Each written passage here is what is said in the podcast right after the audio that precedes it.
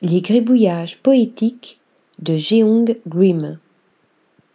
Explorer la forme d'une pièce à la silhouette organique, à mi-chemin entre la profondeur et la platitude, c'est le chemin artistique qu'a choisi d'emprunter Jeong Grim, cette jeune designeuse basée en Corée du Sud et formée à l'ESAD de Reims en France.